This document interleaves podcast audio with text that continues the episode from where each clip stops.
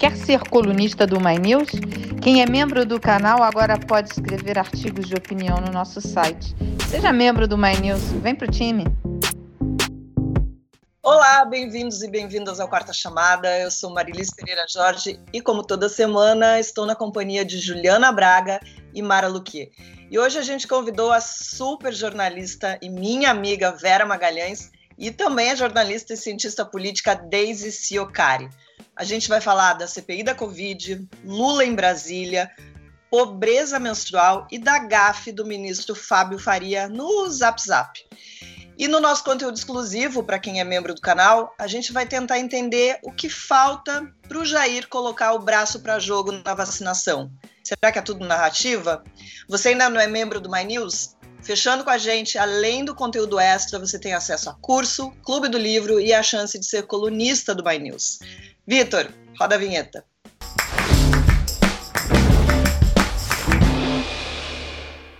Você já baixou o novo e-book do My News? É uma coletânea de textos da nossa querida Mara Luque sobre finanças. Se você já é inscrito na nossa newsletter, fica tranquilo porque você recebe o e-book por ela. O link para o e-book está aí na descrição do vídeo. Mas vamos embora começar o programa de hoje. O Brasil passou os 414 mil mortos pela Covid-19. Só hoje, 2.791 pessoas se foram. Pessoas que perdemos para uma doença para a qual já existe vacina. Vacina, essa cuja, cuja compra foi deixada de lado. É, desculpa, me perdi aqui, gente. De lado 11 vezes, o governo deixou de comprar essa vacina 11 vezes em um país conhecido pelo histórico de competência na vacinação. Uma dessas pessoas foi o humorista Paulo Gustavo, que deixa marido, dois filhos, mãe, parentes, amigos e um país inteiro em luto.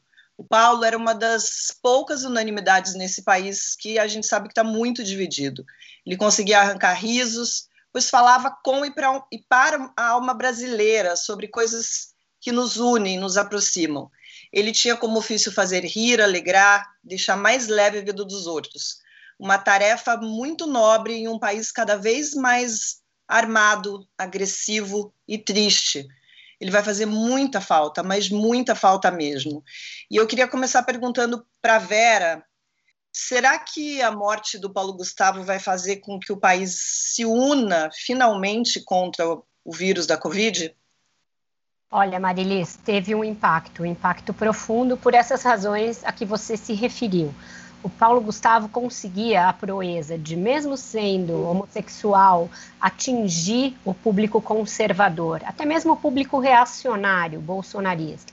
O seu humor fácil, um humor que falava à família, que tinha ali uma ressonância muito grande é, em todas as classes sociais, em todos os segmentos da população, em todas as regiões do país. Apesar dele ser muito carioca, ele era difundido em todas as regiões do país, isso daí calou fundo.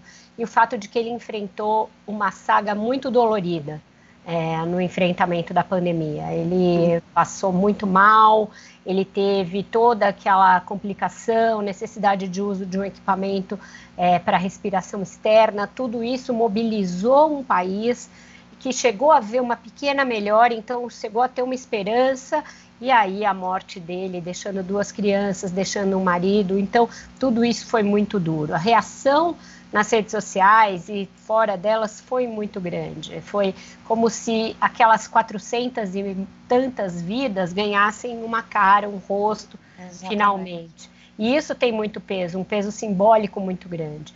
Tanto é que o presidente Jair Bolsonaro sentiu o baque ele começou a ser imediatamente muito cobrado, justamente pela não compra das vacinas. Uhum.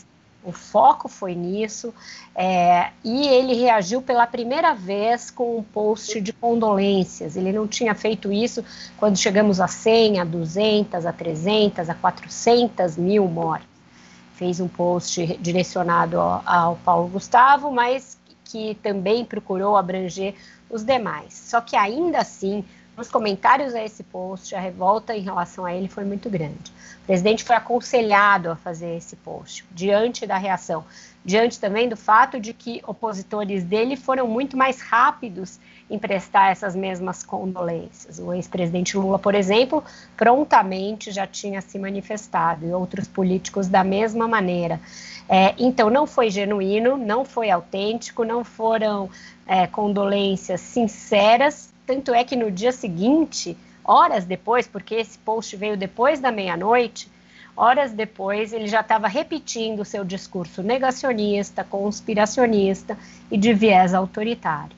Então, é, ficou muito evidente que era uma estratégia. Se isso vai fazer com que o país entenda a gravidade da doença, pare de é, ter falsas ilusões e falsas esperanças a respeito de vamos abrir tudo, temos que enfrentar o vírus ou de medicamentos milagrosos, eu acho que é cedo para dizer.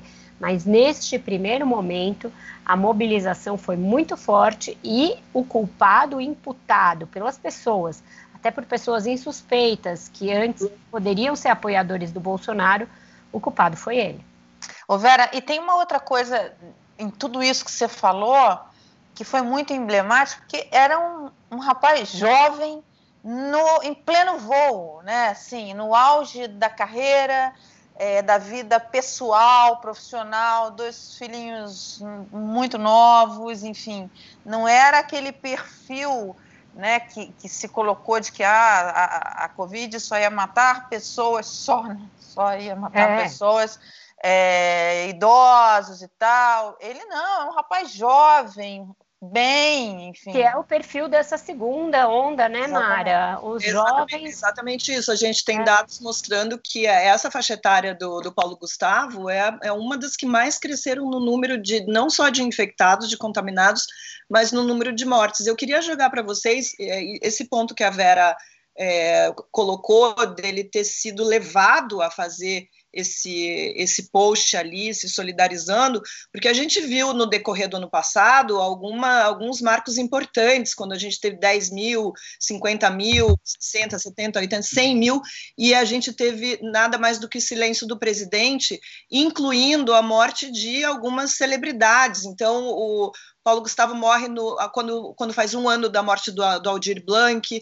É, a gente perdeu o João Gilberto no ano passado, que é uma instituição brasileira, né? um músico conhecido mundialmente, e, e a gente não teve uma palavra de solidariedade do presidente. Você, vocês acham, vou jogar aí para Mara, para Ju, para Deise, é, de alguma forma esse acontecimento de ontem vai furar um pouco a bolha bolsonarista, as pessoas vão entender que a coisa é mais séria do que eles acreditam e que a, a solução não é cloroquina?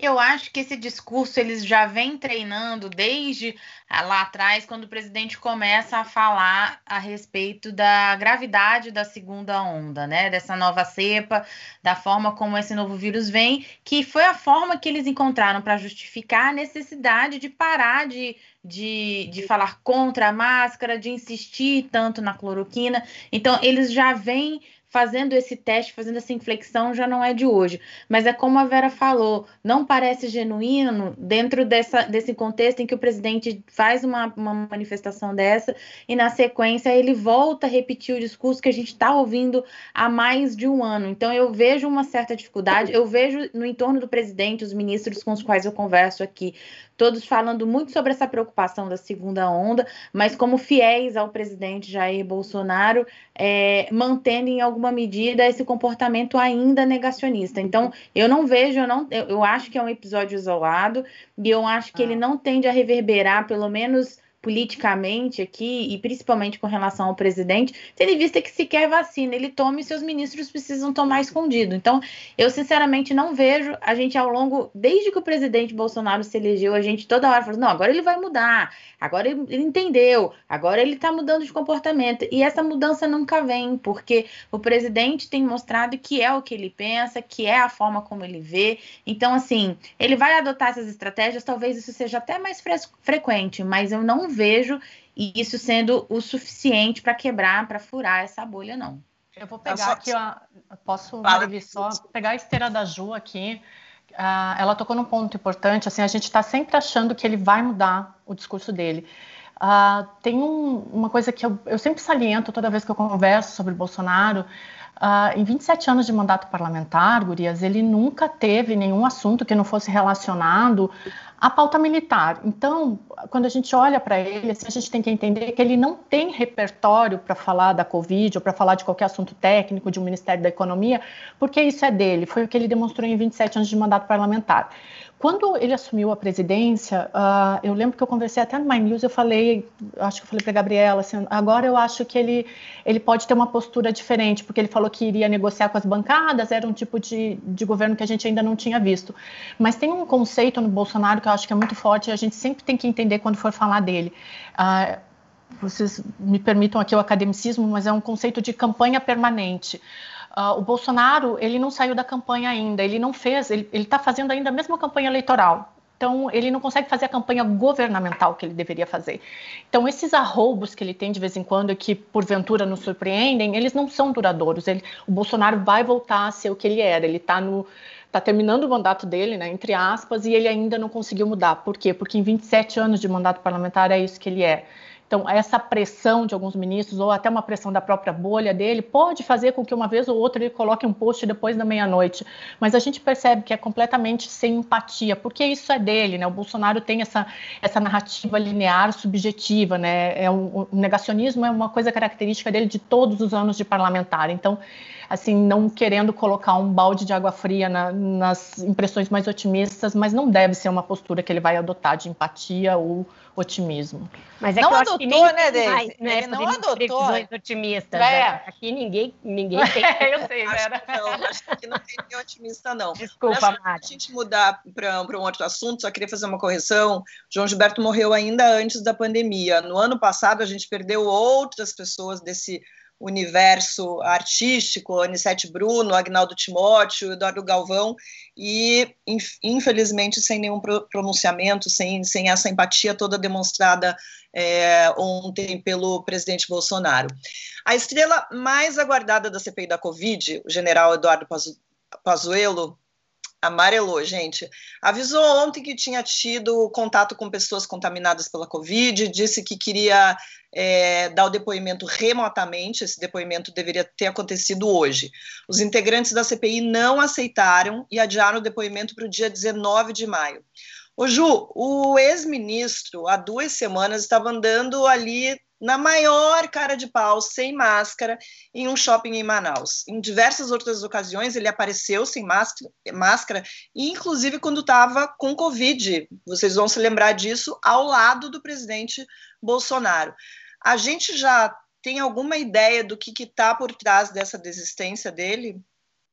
Olha, é, eu não tenho capacidade de dizer se ele de fato não esteve com pessoas que estavam contaminadas ou não, mas fato é que a gente sabe, a gente tem apurado aqui em Brasília que ele estava muito nervoso com esse depoimento. Ele ganha mais um tempo aí. Eu conversei com um general ontem que me disse o seguinte: olha, é, quem sabe daqui 15 dias a situação também não está um pouco melhor, a vacinação não caminha, a gente está num, num, num, período com menos mortes, com menos casos novos, pode ser que daqui 15 dias esteja, ele esteja numa situação menos pressionada para fazer esse depoimento. Acontece que os senadores também aceitaram de bom grado, porque eles também vão aproveitar esses 15 dias para se municiarem mais com relação ao Eduardo Pazuello. Ele é a grande figura desse início de CPI, é justamente em cima deles, dele que os senadores estão mirando nesse momento, porque eles acreditam que como ministro mais longevo, ele tem a maior o maior arsenal de informações ali para municiá-los com relação ao presidente Jair Bolsonaro e toda essa demonstração dele de fragilidade emocional, de preocupação com o depoimento e com a situação dele, também tornam ele ainda um alvo preferencial, justamente com, essa, com esse intuito de quebrá-lo, de acessar essas informações que eles estão atrás com relação ao, ao presidente. Tanto é que eles conseguiram aproveitar esse, esse tempo para colocar na frente do Pazuello o ex-secretário de comunicação da presidência, Fábio Van Garten, que já deu uma entrevista disparando contra o Pazuello. Então, se ele tinha essa intenção de ganhar um tempo, de se acalmar e de se preparar aí para daqui 15 dias, de repente, fazer esse depoimento numa situação um pouco menos pressionada, esse tiro pode sair pela culatra, porque os senadores estão aqui fazendo o dever de casa deles e eles vão para cima, eles não vão diminuir a pressão em cima do Pazuello por conta aí de, de repente, uma eventual, uma possível, né, redução aí nesse cenário que nem é uma coisa garantida. Vera, circulou uma, uma informação de que o Pazuello tinha medo de dar esse depoimento e sair preso da CPI. Tem algum fundamento essa, esse temor do ex-ministro? Nenhum, eu acho que não. Se ele tinha o temor, e não duvido que tivesse, era ju é, justamente um sinal de como ele está desestabilizado e pouco preparado. Mas não, os senadores não têm ainda estofo para dar voz de prisão para ninguém, não tem, não reuniram arsenal suficiente para isso. Na verdade, os depoimentos tanto do Mandetta quanto do Nelson Teich mostraram que eles têm muita dificuldade em sequer definir os termos técnicos que se deve usar é, para se falar de pandemia, para se falar de plano nacional de imunização, para se falar de, de vacinas. Então, eles estão ainda tateando no escuro, presos a algumas narrativas muito lineares e muito toscas ali, muito rasas e não se aprofundaram nem em documentos, nem mesmo na cronologia do que aconteceu. Então, depoimentos como esse do Fábio Weingarten, a que a Juliana se referiu, e também o dos executivos da Pfizer, que acontecem todos no mesmo dia, na terça-feira da semana que vem, vão ser fundamentais para estabelecer um dos capítulos importantes desta CPI, que podem resultar em responsabilização tanto do Pazuello quanto do Bolsonaro, que é a deliberação de não comprar vacinas. Deliberação essa reiterada ao longo de muitos meses e consignada em documentos, consignada em de declarações, é, patente em reuniões com farmacêuticas. Então, vai ter muitos elementos concretos para estabelecer algo que a CPI tem chamado muito atenção, Marilis, que é a linha de comando, a linha de ordem. O Pazuello é autor da célebre frase de que manda que, é, quem pode obedece quem tem juízo. Então, eles querem ver se ele vai repetir isso na CPI, porque isso será o elo que ligará as suas ações, que são aquelas que resultaram no maior número de mortes da pandemia, ao presidente Jair Bolsonaro. Então, é essa cadeia de comando que importa muito para a CPI. E ela vai ficar mais facilmente estabelecida se ouvindo antes os executivos da Pfizer, o Fábio Weingarten e até mesmo o ministro Queiroga, que vai comparecer amanhã e que não vai, não vai ter interesse em assumir BOs que não são dele. Então, ele vai deixar claro que esses BOs ele herdou. Então, quando o Pazuello sentar lá, a chapa já vai estar bem mais quente do que estaria se ele tivesse ido hoje. Inclusive o Ernesto Araújo, né, deve depor antes dele pela, pelo programa que foi apresentado. Até agora, dois ex-ministros falaram na CPI da Covid, do Nelson Tait, a gente ouviu que ele pediu demissão por não ter autonomia dentro do governo. Lembrando que o Tait saiu depois de menos de um mês de ministério. Ele disse também que houve tentativa de ampliação do uso da cloroquina por parte do governo, algo que o desagradava. Ontem o Mandetta falou que o presidente queria alterar a bula da cloroquina via decreto, acrescentando a informação de que o medicamento era indicado para o tratamento da Covid-19. O Mandetta contou que o presidente da Anvisa, o Antônio Barra Torres, disse que não. E que o então ministro da Secretaria da Presidente, Jorge Oliveira, falou que era uma sugestão. Em 2020, o Laboratório do Exército produziu mais de 3 milhões de comprimidos de cloroquina. Só para a gente fazer uma comparação, a produção somada de 2017 até 2019 foi de 265 mil comprimidos. Mais de um milhão e meio de reais em recursos públicos foram gastos aí para a fabricação do remédio no ano passado. Tem até investigação no Ministério Público Federal e também do TCU e, e até da Procuradoria da República sobre esse aumento na produção. Omara, alteração de remédio que pode até causar efeito colateral, como a gente já sabe, é, não indicado para esse tratamento, e até hoje o Bolsonaro não largou essa bandeira. Como é que a gente explica isso? Eu queria que você eu... falasse, queria que a Deise também comentasse isso. É, eu, eu, eu, vou abrir aqui, mas eu queria que as meninas que cobrem política é, explicassem isso, porque é uma dúvida que eu tenho também. Que, como a Vera bem colocou, é, a vacina, né, o não fazer a vacina, é o mais evidente é, para responsabilizar o governo por, essa, por, por, por, esses mortos todos que nós estamos vendo aí. É, essa é a linha direta, mas há várias outras coisas, como é, o, isso que você acabou de citar, do, do uso da cloroquina, e eu estava conversando com algumas coisas, falando, olha, além da responsabilização do, pelas mortes, do, é, do, do que está acontecendo, enfim, pelo, pela gestão dessa pandemia, você pode, essa, essa CPI pode trazer, inclusive, é, é, enfim, casos de, de mau uso do dinheiro público, corrupção, ilicitação, enfim, várias outras coisas podem vir por aí nessa CPI. Essa CPI pode abrir caminho, porque o, o Pazuello ele teve na, a maior parte do tempo lá no, no Ministério, ele acompanhou todos esses contratos é, que foram feitos, e aí você pode, inclusive, é, enxergar a motivação financeira para que fossem adotadas medidas como, como essas, por exemplo. O Daisy, é, queria que você falasse um pouco isso, porque assim a gente está com uma CPI que uma das questões colocadas aí é justamente a, a, a, a, cloroquina, o uso de um medicamento que já foi provado que, que não só não funciona, como pode ter efeitos colaterais graves. Por que, que o Bolsonaro não larga essa bandeira? Marilis, ele tem um, um, discurso negacionista muito forte, mas assim, eu vou, eu vou explicar dentro da ciência política, vocês me desculpem se às vezes eu sou chata, mas eu tenho que fazer isso. Ah, o Bolsonaro se enquadra muito no que a gente estuda, assim, que é um, é um sujeito pós-moderno narcisista. Então, qual é a preocupação dele? Assim, é um sujeito ah, que se, se preocupa unicamente com a autopreservação dele, é um cara egoísta, Uh, isso é, é, muito falado pelo Christopher Lash, estou citando os autores aqui porque senão vai parecer um achismo, né?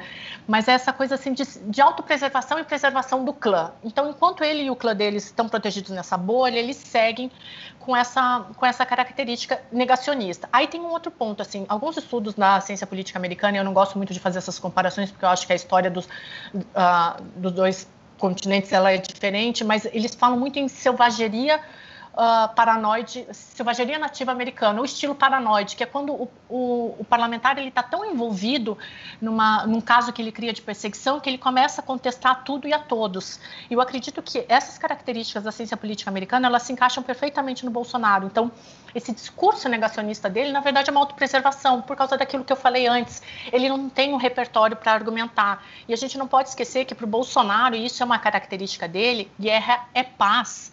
Isso funciona para a bolha dele. Ele se elegeu em cima disso, dessas frases de efeito. Assim, eu, eu queria ver, principalmente as gurias aqui que cobrem Brasília, alguém me apontar um dado do Bolsonaro que tenha dito assim, não, olha só, ele apresentou dados aqui sobre na área da saúde ou sobre a área da economia não tem, porque é característica dele. Então, a forma dele se preservar é com essas frases de efeito. A CPI, para ele, vai ser um sangramento em via pública. Para alguns parlamentares, pode ser uma bela de uma exposição midiática, mas para ele é um sangramento em via pública. O jeito que ele tem é de questionar a verdade, Uh, não existe uma verdade absoluta, são pequenas verdades de acordo com o universo dele, e nesse ponto ele vai se mantendo, e aí vamos lá, gurias, lá o Olavo de Carvalho com as verdades deles ali para aquela bolha dele que fica entre 25% e 30% e funciona. Porque se ele for para um embate mais técnico com qualquer um, e a gente viu isso na campanha eleitoral, não se sustenta. Então é, é uma característica que, que mantém ele vivo. Desculpa, Vera. Não, imagina, eu que te cortei. É, a cloroquina, ela se encaixa dentro de uma busca da bala de prata, né, do bolsonarismo. Exato. problemas. Então, já foi o nióbio, já foi o grafeno, já foi é. a pílula do câncer. Vira e mexe, aparecem elementos aí nessa narrativa é, que tem um aspecto também do Messias que traz ali, né? Traz uma salvação seja ela econômica, seja ela farmacêutica, é, para problemas, problemas complexos, seriam saídas é, relativamente simples. E veja que por trás dessa defesa, dessa âncora da, da cloroquina, hidroxicloroquina, kit Covid, tem aquele desejo do Bolsonaro de que a economia volte a rodar. Sim. Então, o que ele diz para amparar? Eu não sei como é para as outras pessoas, mas eu tomei e me safei que é uma, um termo terrível, tenebroso para você usar numa doença que está matando milhões de pessoas. Eu me safei é, em poucos dias, entendeu? Então ele quer que as pessoas tomem um negócio achando que vão se safar e que vão para a rua ser produtivas. É, o que é um, isso também é um crime, é um crime de responsabilidade por parte do presidente. Olha, não... Posso só Posso só, só, responder uma coisa que a Mara falou aqui, Marilis, rapidinho? Que a Mara falou sobre essa questão da responsabilização, que a CPI vai ser um caminho para isso. Do que eu tenho conversado aqui, Mara, os senadores eles têm três caminhos que eles estão procurando é, ter o batom na cueca mesmo, que eles têm a expectativa de ter ali uma intencionalidade é, presente, registrada do presidente. Uma é essa questão que a, que a Vera falou da questão das vacinas, de ter uma decisão deliberada de não adquirir as vacinas. Isso eles têm expectativa de conseguir provar aí por meio de ofícios, enfim, registro de reuniões, depoimentos. O outro ponto é essa questão que o Mandetta trouxe ontem da bula da cloroquina, porque ele diz, ele dá ali o caminho das pedras, falou assim, olha, tinha um decreto já, uma minuta de decreto, que alguém teve a ideia de fazer essa minuta de decreto. Então eles querem entender quem foi que fez essa minuta de decreto. Foi a pedido de alguém? Isso dali você pode encontrar um batom na cueca, você pode encontrar um ofício, ter registro disso para mostrar essa intencionalidade, essa ação é, objetiva do presidente Jair Bolsonaro com o resultado de mais mortes. E o terceiro ponto que eles pretendem atacar é a questão da imunidade de rebanho, que o presidente Jair Bolsonaro defendeu a imunidade de rebanho, com isso incentivou que as pessoas saíssem de casa, porque ele acreditava naquela teoria defendida pelo pelo deputado da Terra, de que quanto mais rápido as pessoas se contaminassem, mais rápido elas ficariam imunes e mais rápido a gente sairia da pandemia. Então, com isso também eles pretendem, pretendem mostrar que houve um incentivo deliberado, intencional do presidente Jair Bolsonaro de promover essas aglomerações, de fazer com que as pessoas se contaminassem para atingir esse objetivo que a gente sabe que não, que não, era, que não era possível, porque a, a reinfecção e os casos têm sido graves, as pessoas morreram. Então, só para responder isso que você falou respeito né, da, da, responsabilização, nesse momento eles procuram nesses três pontos o batom na cueca, assim, né? O dedo, a digital do presidente Jair Bolsonaro para conseguir fazer essa responsabilização que a turma lá que eles que estão se chamando de G7 tá tentando emplacar aí no presidente. Adorei essa coisa do batom na cueca. Olha só, eu não sei vocês, mas eu achei que o ex-ministro Mandetta fosse bater mais no Bolsonaro. Das sete longas horas ali de depoimento, ontem uma coisa que me chamou a atenção foram as falas dele em relação ao Carlos Bolsonaro. É, ele citou que o, o, Carlos Bolsonaro participava inclusive de reuniões ministeriais. O Jornal Nacional trouxe essa foto que a gente vai mostrar aí, do dia 23 de março, é, a gente pode a gente vê ali o vereador sentado à mesa, enquanto outros ministros estavam nas cadeiras ao redor, para ver a, a, hierarquia né, que se, se coloca ali. O Vera, o quanto isso é estranho? A gente pode considerar o Carlos Bolsonaro ministro de Estado? Bom, é estranhíssimo desde o dia 1, né? Não nos esqueçamos daquela imagem mais que bizarra desse menino aboletado na, uhum. na carona do Rolls Royce presidencial, como se ele pudesse funcionar como um sniper, ou sei lá eu como que, e proteger o, o pai dele, sabe-se lá do que. Então, essa relação já é muito estranha há muito tempo. É, não é a primeira reunião que tem essa imagem dele participando, ele, o Flávio, o Eduardo, vira e mexe algum deles se imiscui em alguma reunião presidencial, embora esse não tenha nem mandato parlamentar federal, então não posso nem alegar que está participando nessa condição. É, eu acho que o Mandetta também não fala isso por acaso, né? Está querendo mostrar que tem ingerência da família em assuntos de Estado, é, o que ajuda a agravar o caldo aí em relação ao Bolsonaro. Eu acho que o fato dele ter pegado leve é, é, também intencional, leve relativamente. Primeiro, porque tudo o que ele tinha a dizer, ele meio já disse no livro, nas entrevistas, etc. Mas eu acho que ele procurou, principalmente, se resguardar, para que ele não seja citado no relatório final como responsável pela tragédia que se seguiu à sua saída. Então, ele procura mostrar os atos cometidos na sua pasta, o que ele fez, as providências que tomou, para tentar se é, dissociar da tragédia, das decisões que realmente podem implicar em responsabilização, como essa da cloroquina, como a do protocolo para adoção do kit Covid, que ele deixa claro que foi pressionado a assinar e não aceitou, o Teste também não aceitou e o Pazuello assinou. Existe até hoje esse protocolo, o Queiroga ainda não revogou, está estudando aí uma revogação, mas o protocolo está vigente. É, então a gente tem aí, é, teve um depoimento mais calculado do Mandetta para tentar é, escapar de responsabilização, Marilisa, eu acho que foi Olha, isso. a gente falou, a gente falou já um pouco sobre é, essa, essa mudança né, de discurso. Ontem ele demonstra uma empatia ali num post no, no, nas redes sociais por conta da, da morte do, do ator Paulo Gustavo, mas de repente, horas depois, como a Vera mesmo disse, o discurso volta àquilo que a gente conhece normalmente.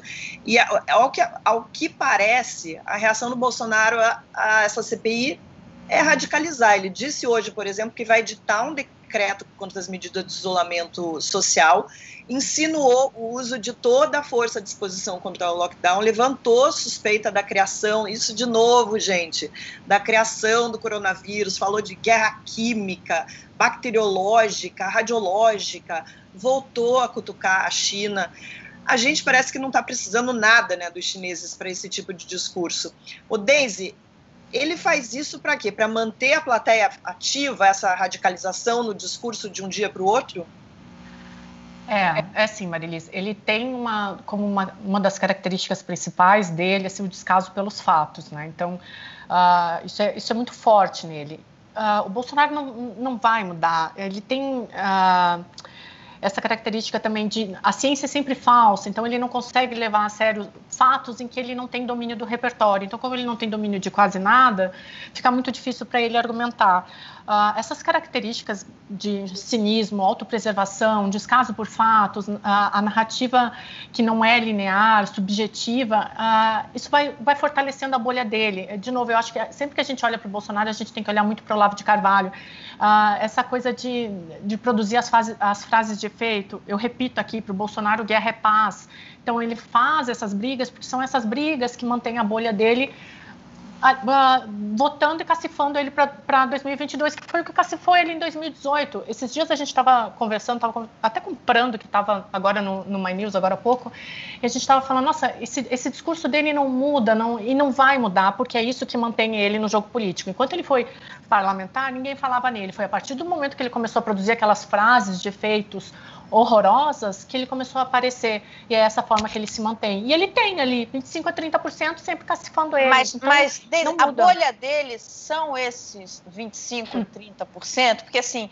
É, os, os, estrategistas, economistas, enfim, estão acompanhando isso, então, enfim, ganham dinheiro com isso, então ficam olhando para uhum. onde vai essa eleição é, você já tem muita gente achando que ele não chega no segundo turno, dada a questão econômica e o, e o volume de mortes. Então, é, como a Vera falou, é, né, e, e, a Ju, ele acredita na imunidade de rebanho para recuperar a economia. E ele tá, ele, quem colocou isso na cabeça dele foi o Esma Terra. Toda vez que eu falo Esma Terra, eu lembro de, uma, de um rapaz que tem no, no Twitter que ele bota Osmar Terra Plana. Então, todas as Osmar Terra, Osmar Terra. É, mas é, é, o Osmar Terra colocou isso, ele acredita nisso piamente até hoje. É, e, ele, e ele quer isso, ele quer essa imunidade para tentar recuperar a economia. O presidente do Banco Central, ele, é, é, é impressionante isso, porque o presidente do Banco Central pegou e falou assim: olha, a vacina é mais barata do que o auxílio emergencial. Quer dizer, é, você tem várias pessoas. O que vai recuperar a economia é a vacina. Olha o que está acontecendo em outros países. Mas ele não. Ele está nessa linha é, da imunidade de rebanho. Ele quer sair matando todo mundo ali para ver se alcança a imunidade de rebanho. É, pelo menos é o que ele transparece, dado o que ele fala, né? Enfim, ele, ele, não, ele não faz uma defesa da vacina, ele não se empenha pela vacina. Ou seja, ele não acredita que é a vacina que vai recuperar a economia. Ele vai na, na questão da imunidade de rebanho. Enfim. Olha só, Mara... gente, a gente vai falar ah, de vacina, a gente vai falar de vacina no extra, no extra, inclusive sobre essa questão dele mesmo não, já poder ter sido vacinado e não foi ainda. Olha só, a gente está falando sobre a CPI num programa de política aqui com uma bancada que hoje só tem mulheres e também hoje aconteceu uma cena lamentável.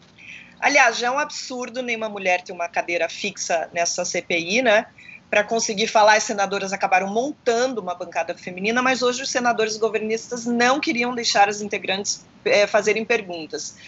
Ju, eu queria queria perguntar isso para você, mas depois queria pedir para as outras comentarem também. Primeiro, queria saber o prejuízo de uma CPI dessa tão importante sem ter nenhuma mulher ali participando.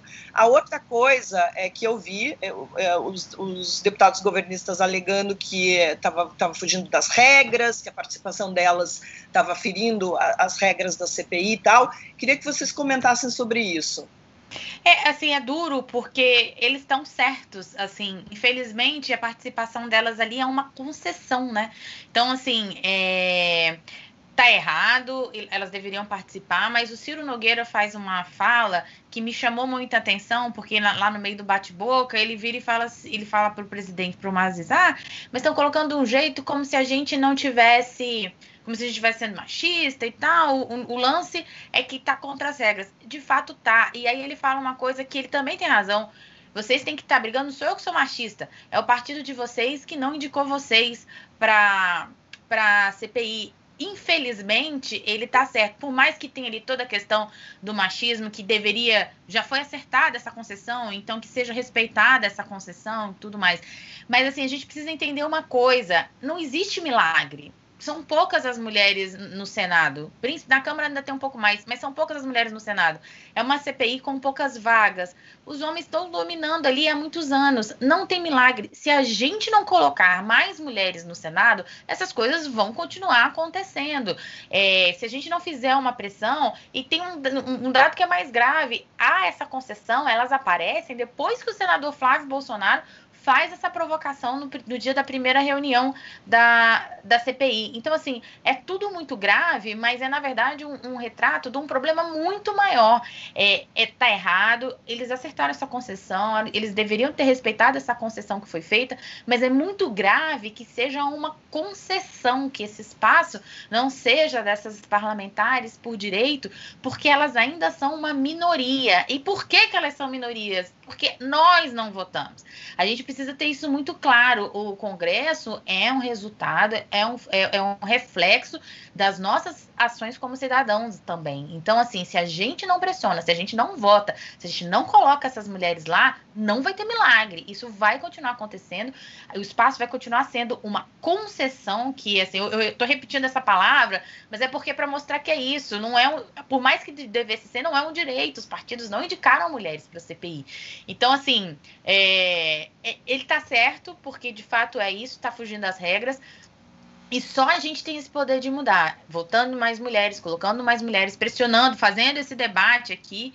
Mas, assim, esse é um retrato do que está acontecendo e que deve continuar acontecendo. e assim, deixa eu só fazer um adendo, Mari. É, deixa eu só jogar então para você também, você já faz o adendo e já, já aproveita para responder isso. Tem algum prejuízo para a CPI a gente não ter representantes mulheres ali participando de uma CPI tão importante como essa? Acho que certamente tem. A gente tem aí muitos dados que mostram as mulheres como as mais impactadas pela pandemia em diversas frentes. É, né, na frente do trabalho, na frente da sobreposição, sobreposição de tarefas, aumento da violência, violência doméstica. Né? Então, tem uma série de indicadores que se refletem mais sobre as mulheres. A gente tem na linha de frente é, da saúde mulheres em muitos frontes, enfrentando essa jornada que é estafante. A gente tem mulheres na produção científica, que, portanto, é, então, por que não ter mulheres também no fronte da investigação? Então, acho que sim, há um prejuízo eu acho que é, eu concordo com a Juliana, porque o Ciro Nogueira tem razão tecnicamente, né, no, no, que se, no que o regimento determina, e essa concessão ela é parcial, relativa, porque essas mulheres têm direito a inquirir os, os depoentes, elas têm direito a falar, mas elas não têm direito a votar, por exemplo, no relatório final. Então, é uma concessão que vai até um limite e que não, que no final as mulheres não terão nenhuma voz no que essa CPI aprovar efetivamente. Então, é, isso é bem grave, é bem significativo e mostra que os partidos, mesmo os de oposição, mesmo os de oposição, negligenciaram as mulheres que existem nas suas bancadas. E isso é uma verdade inconveniente. É uma... negligenciaram, Vera. E, e, e, Ju, eu concordo com você, né? Tem que colocar mais mulheres lá, mas os partidos, e reforçando o que a Vera falou, de oposição, de esquerda, de direita, de centro, o que for, não dão, mesmo nas campanhas, não dão espaços para as mulheres, os próprios partidos. Então, assim, é, mesmo dentro dos partidos, você tem ali já um, um, um feudo masculino onde as mulheres não acabam não tendo muito espaço para concorrer às eleições. Então, você não tem muito é, alternativas. Olha só, a CPI da Covid tem previsão de durar é, 90 dias, mas pelo regimento do Senado pode ir sendo prorrogada e até o fim da legislatura, ou seja, pode acabar passando pelo período eleitoral. No depoimento de ontem, o Mandetta, que já disse que pode ser candidato a presidente em 2022, seguiu uma linha mais técnica, de menos pronto, como a gente né, aqui anteriormente. Quando ele foi perguntado se o Ministério da Saúde tinha sido pressionado pelo governo, ele disse que não, que tinha sido confrontado. E eu queria perguntar para vocês aí, isso faz parte já da construção dele como candidato? É, o, esse cara que não aceita pressão, como é que os outros políticos avaliaram o desempenho do Mandetta candidato?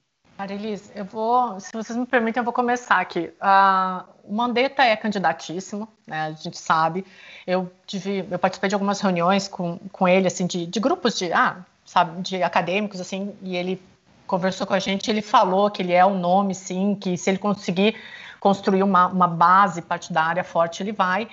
A gente tem que entender assim, o que está acontecendo hoje no Brasil. É uma, uma polarização entre esquerda e direita muito forte e todos os políticos sabem que os brasileiros estão cansados disso. Então, como que vem o Mandetta?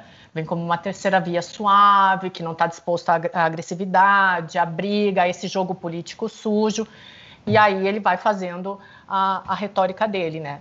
Uh, eu trabalhei, eu, eu, acho que, não sei se você sabe, mas antes de, de, estudar política, eu trabalhei na Câmara dos Deputados e eu assessorei o, o Mandetta por dois anos, assim. Tipo, aonde ele ia, eu ia meio que atrás dele, assim, mas não era assessora direta dele. O Mandetta sempre teve, uh, sempre teve como uma característica, era uma coisa que diferenciava ele dos outros parlamentares, eu lembro disso muito bem, assim, ele, era um, ele já era um perfil calmo.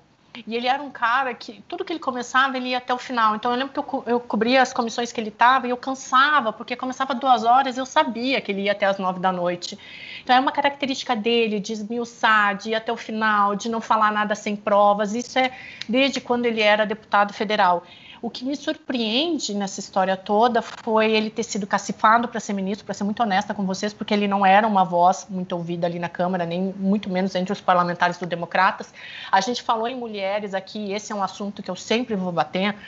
Uh, e aí não defendendo, mas o Mandetta era um dos únicos parlamentares que eu via ali no Congresso falando, oh, a gente estava cobrindo ele, ele falava, vocês têm que cobrir a deputada tal lá, porque ela está sozinha em tal comissão, vai para a deputada não sei o quê, vocês não dão atenção para essas mulheres, isso era uma característica muito forte dele. Então, uh, a gente está falando aqui na participação das mulheres e a colocação da Ju foi perfeita, voto com a Ju, assim, é isso mesmo, não, não, não adianta vir só deles, tem que vir da gente, a gente tem que votar e a gente não pode esquecer de uma coisa, no meio dessa história toda. Eu não sei quem vem para 2022, Mara, e aí fazendo um adendo ao que tu falou antes, eu não gosto de falar nessas, eu não gosto dessas previsões que falam que o Bolsonaro já está fora do segundo turno de 2022, porque assim não tem, sabe? Eu, desculpa, eu sou cientista política que eu, eu olho os dados, eu não tenho como prever isso. Eu não sei se alguém tiver como prever isso, vai ficar bilionário. Mas uh, vai olhando a, né? Mas olhando a ciência política, tem uma coisa que que eu sempre cito esses autores mais antigos porque eu ainda não encontrei nada muito mais legal na modernidade, mas tem um cara que eu gosto muito que é o Stuart Mill e ele vai ao encontro do Charradot, que é um, um outro autor que eu acho fantástico, que foi o que eu utilizei para analisar todos os discursos dos presidentes, que eles falam assim, ó, a eleição do representante espelha o eleitorado. Então, se a gente tem Bolsonaro hoje é porque esse eleitorado quis, se a gente tem, se a gente teve Lula foi porque o eleitorado quis, e o Charradot fala que é no encontro do outro que eu formo todo. Então, o que a gente vai ter em 2022 depende muito mais da sociedade que a gente está construindo agora e do Congresso, que é conservador, e a gente sabe, você sabe muito melhor do que eu, porque vocês cobrem, do que uma previsão de alguém que está olhando os dados ali e está chutando que o Bolsonaro não vai para o segundo turno. A gente tem que lembrar que a gente é um país conservador, a gente não dá espaço para as mulheres, a gente tem o nosso racismo, e a gente viu isso aqui no Big Brother. Então, a gente tem que pensar assim, a gente está construindo que cenário para 2022? O Mandetta vem aqui com essa calma toda dele, mas eu não vejo um cenário viável para um cara mais moderado. Eu acho que a gente vai seguir na polarização, sim. Então eu acho que o Bolsonaro tem chances, assim, porque é o, é o cenário que a gente está construindo. Diga, Olha, por, falar, por falar em 2022, aí enquanto o parquinho está pegando fogo ali na CPI, o ex-presidente Lula está em Brasília articulando. Já falou com o deputado federal Marcelo Freixo, convidou o senador do Espírito Santo, Fabiano Contarato, é, da rede para se filiar ao PT, e encontrou outras lideranças. O Ju, qual é o objetivo do Lula em Brasília? Ser presidente da República, né? e ele está fazendo só tá de fácil, né, casa. Né, ele não está fazendo nada, porque, na verdade, a gente, eu estava conversando outro dia com um presidente de um partido central, acho que eu falei isso aqui na semana passada. Eles têm saudade de conversar com o Lula, porque o Lula é político. O Lula sabe como é que o jogo toca, sabe que essas conversas começam antes, que você tem que fazer um aceno aqui, tem que fazer um agrado acolá, tem que, às vezes, não falar nada, mas só ali dizer que está presente. Então, assim, o objetivo dele agora, que ele pode, o que botou na cabeça dele, é um só: é derrotar o Bolsonaro é ser presidente da República. Só que ao contrário do que o presidente, ele está fazendo o dever de casa, ele está se preparando com antecedência. Bolsonaro não tem nenhum partido ainda para se candidatar, né? Então, é, é isso. O, o, o, objetivo dele é um só agora, é ser presidente em 2022.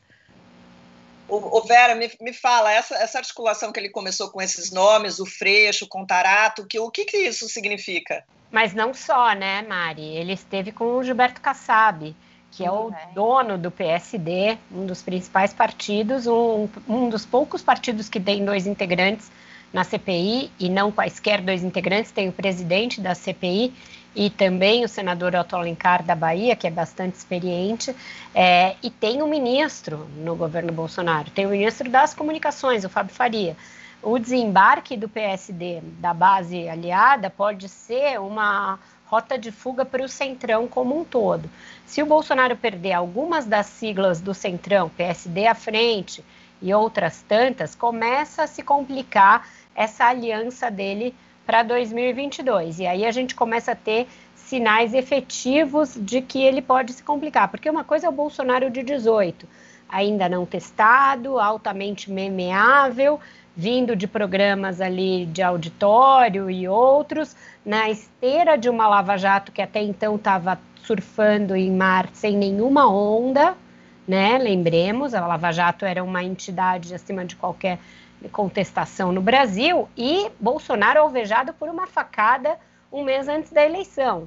Essa era uma tempestade perfeita. Uma outra coisa é Jair Bolsonaro com, sei lá, 500, 600, quantas mortes, mil mortes nas costas, com uma economia que não decolou e testado gerencialmente e sem mostrar serviço em nenhuma das áreas. Ele não tem entregas em nenhuma das áreas, não terá, porque ele não tem brecha orçamentária para fazer essas obras que ele imagina que ele vai fazer.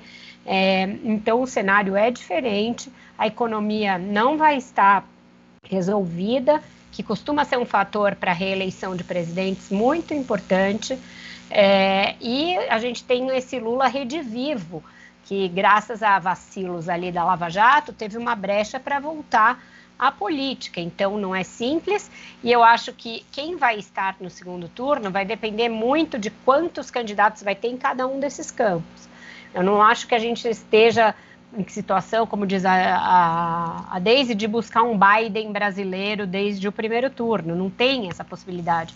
O Mandetta pode querer, mas ele não vai ter o apoio dos outros atores para uma candidatura que seja dele, nem o Dória, nem o Tasso, nem outros nomes. Porém, se a gente tiver uma é, certa pulverização à direita que faça com que os eleitores que não querem o Lula busquem um outro nome que não seja o Bolsonaro, quem sabe? Quem sabe tem um segundo turno, por exemplo, entre Lula e um outro nome da centro-direita ou, ou, do centro.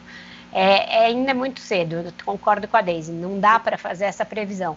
Mas o que eu acho é que a gente não pode imaginar que nada vai mudar nessa polarização. A gente tem Lula de volta, então isso já muda muita coisa. A gente tem uma Lava Jato desgastada e a gente tem um presidente extremamente desgastado.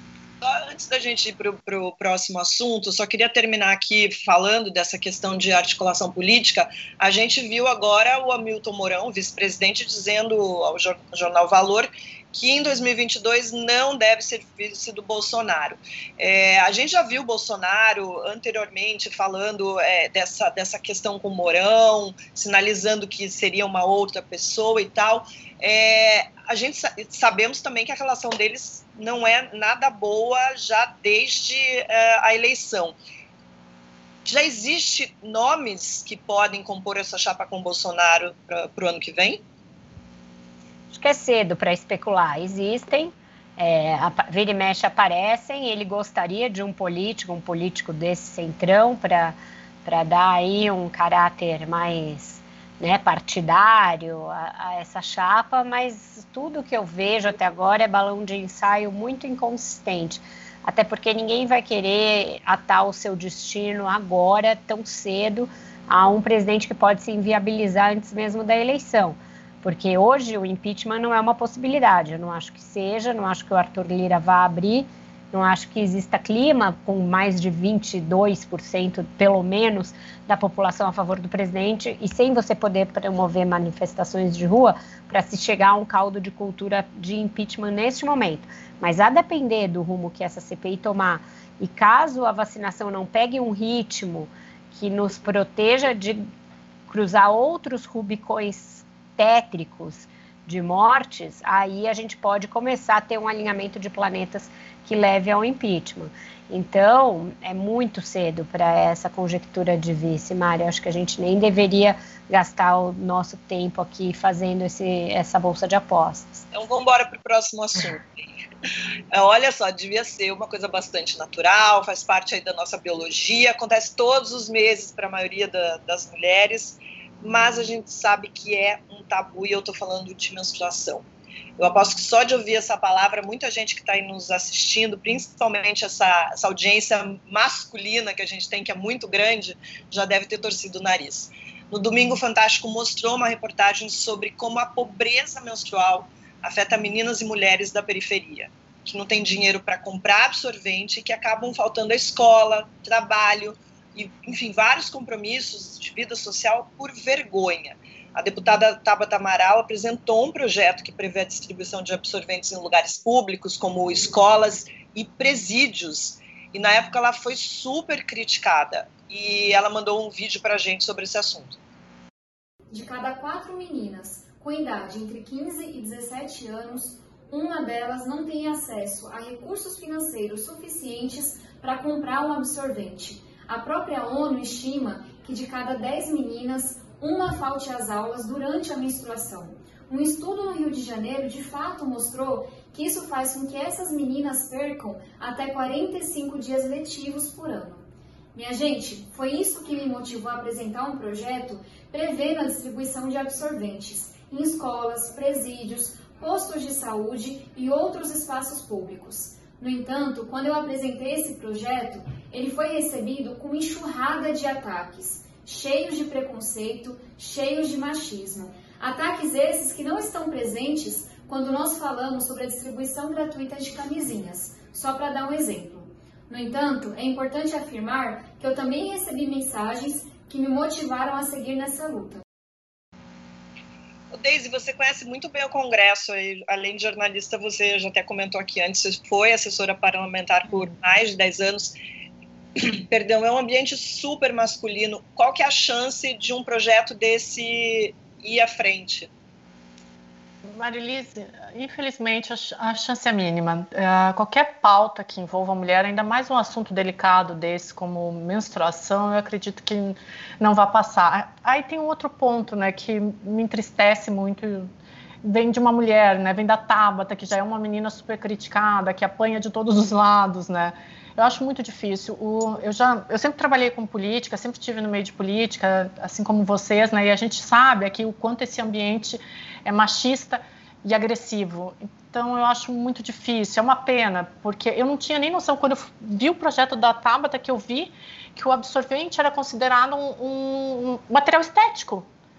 Como assim? Uma coisa tão natural que acontece com toda mulher, só com toda, não tem como fugir disso. E a população mais carente não tem acesso de graça. Eu acho uma pena, mas eu acredito que essa, essas pautas mais progressistas, pela própria composição do Congresso, elas não tendem a passar. Infelizmente, assim, naquele ambiente extremamente agressivo, conservador, acho muito difícil. Essa questão uma pena. que você falou é importante, por exemplo, é, eu queria, e eu queria perguntar para a Mário, o sistema tributário brasileiro é uma bagunça e esse é um dos problemas. O absorvente é, é, mais caro porque em muitos estados ele é, ele é, tributado como produto de beleza, não como um produto de saúde. A gente está falando de saúde, né? A reforma tributária não anda, essa semana a comissão mista foi dissolvida. Isso também não vai mudar, Mara? De saúde e de inclusão, porque antes de ver esse, esse projeto da Tabata, eu não tinha noção do que era, eu não acompanhava esse debate internacional. Países desenvolvidos têm programas de distribuição de graça, porque isso afasta meninas de escola. Você tem meninas que não vão à escola porque não tem dinheiro para ter absorvente. E aí, quando estão menstruadas, não vão à escola. É um problema grave no mundo. O mundo olha, a ONU acompanha isso, tem projetos, tem trabalho. Então, assim, é, é, é, essa questão da tributação, por exemplo, que você colocou, Marilise, demonstra uma falta de conhecimento brutal sobre, sobre essa, essa questão. Eu, eu é, confesso aqui para vocês que eu não tinha noção do que, do que era isso até a Tabata trazer esse, essa pauta.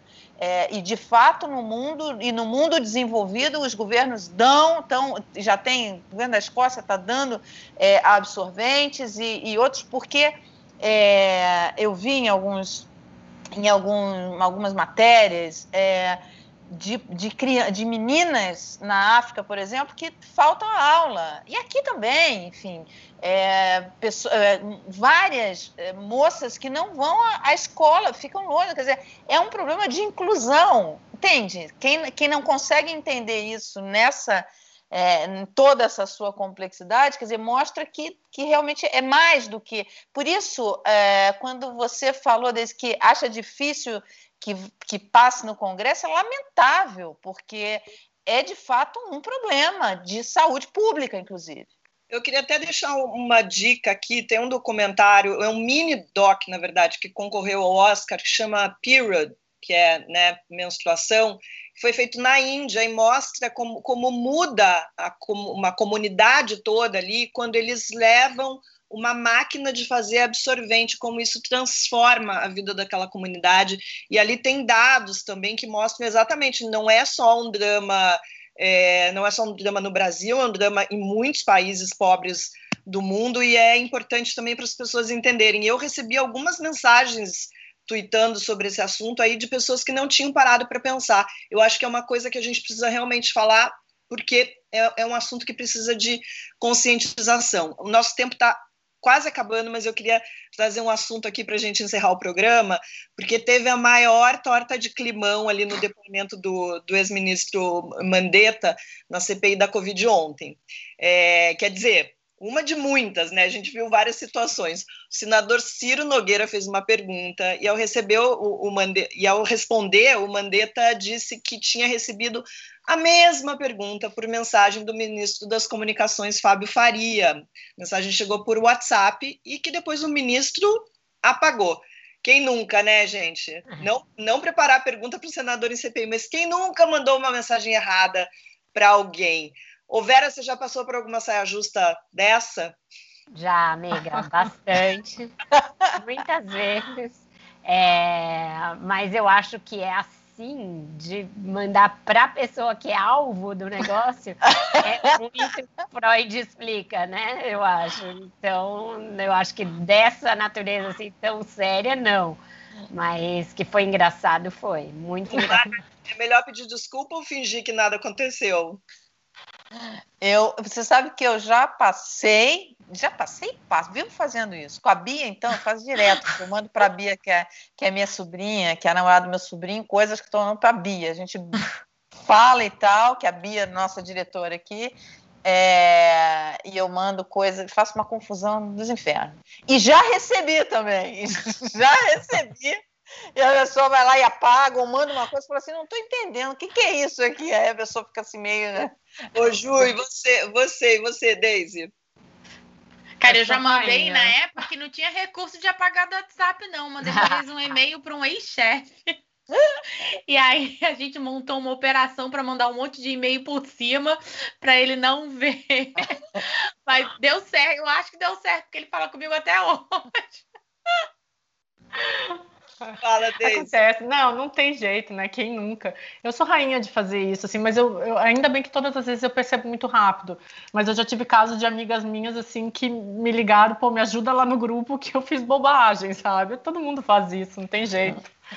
No meu, no meu caso foi, foi, foi péssimo, porque na verdade uma pessoa que trabalhava para mim, que estava na minha equipe, eu tinha mandado uma mensagem para ela e ela me encaminhou a mensagem que eu tinha mandado. Eu perguntei para ela, falei assim: Ué, mas eu, eu, eu sei o que eu mandei para você. Certamente ela estava mandando a minha mensagem para alguém.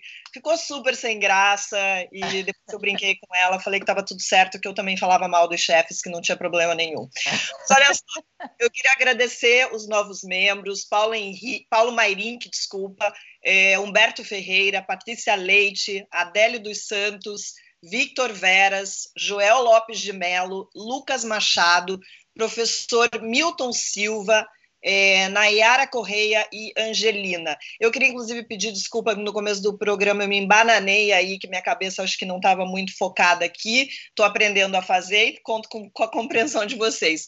Ah, Obrigada, pessoal. Agora a gente vai para o conteúdo extra, que é só para membros na pauta vacina e Bolsonaro, e a gente vai falar do ainda assessor, inter, do ainda assessor internacional Felipe Martins. Polícia do Senado concluiu que ele fez sim um gesto racista. Se você quer acompanhar, vire membro, é só clicar no retângulo azul. Já já o vídeo estará na playlist membros e na aba da, na aba da comunidade.